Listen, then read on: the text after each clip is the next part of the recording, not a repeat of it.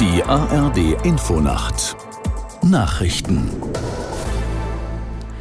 um 22.30 Uhr mit Klaas Christoffersen. Die israelische Armee hat erneut Zivilisten aufgefordert, den nördlichen Gazastreifen zu verlassen. Ein Sprecher betonte, der Aufruf sei dringend. Christian Mölling von der Deutschen Gesellschaft für Auswärtige Politik sagte im ARD Brennpunkt, das sei nicht im Interesse der Hamas.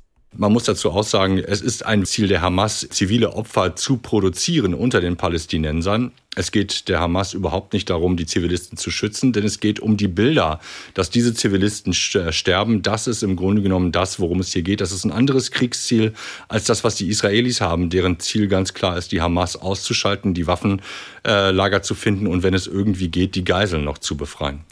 Christian Mölling von der Deutschen Gesellschaft für Auswärtige Politik. Bundeskanzler Scholz hat eine engere Zusammenarbeit mit Nigeria angekündigt. Er sprach heute in dem afrikanischen Land mit Präsident Bola Tinubu. Anschließend sagte Scholz, Nigeria sei ein wichtiger Markt und Partner für die deutsche Wirtschaft. Gesprochen wurde auch über Gaslieferungen. Zudem unterstützt die Bundesrepublik dort Militär und Polizei im Kampf gegen islamistische Terrorgruppen. Nigeria ist das bevölkerungsreichste Land auf dem afrikanischen Kontinent. Verteidigungsminister Pistorius hat die Deutschen aufgefordert, sich mit dem Gedanken an einen Krieg in Europa auseinanderzusetzen. Im ZDF sagte er, die Ausrüstung der Bundeswehr komme voran, aber man brauche auch einen Mentalitätswechsel in der Gesellschaft. Tempo ist das eine, das legen wir vor. Ich nenne nur mal das Beispiel, dass wir bis zum Ende dieses Jahres über zwei Drittel des Sondervermögens bereits vertraglich gebunden haben. Denn das hätte uns vor einem halben Jahr niemand zugetraut. Das Problem ist nur, die Verträge sorgen noch nicht unmittelbar für Produktion und Lieferung. Dafür braucht es wieder Zeit. Wir machen Tempo, wo es geht. Aber Ganz wichtig, auch der Mentalitätswechsel in der Gesellschaft ist richtig. Wir müssen uns wieder an den Gedanken gewöhnen, dass die Gefahr eines Krieges in Europa drohen könnte. Und das heißt, wir müssen kriegstüchtig werden, wir müssen wehrhaft sein und die Bundeswehr und die Gesellschaft dafür aufstellen.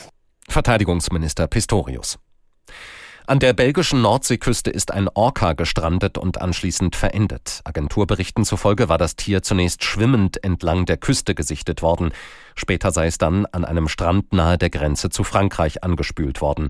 Helfer versuchten demnach noch erfolglos, den Schwertwal wieder in Richtung Meer zu bewegen. Morgen wollen Experten das Tier untersuchen.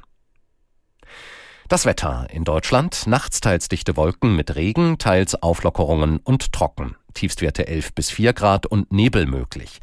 Morgen im Südosten trocken, von den Alpen her Aufheiterungen, sonst bewölkt und gebietsweise Regen, Höchstwerte 12 bis 20 Grad. Und die weiteren Aussichten, am Dienstag viele Wolken und Regen bei 10 bis 17 Grad. Das waren die Nachrichten.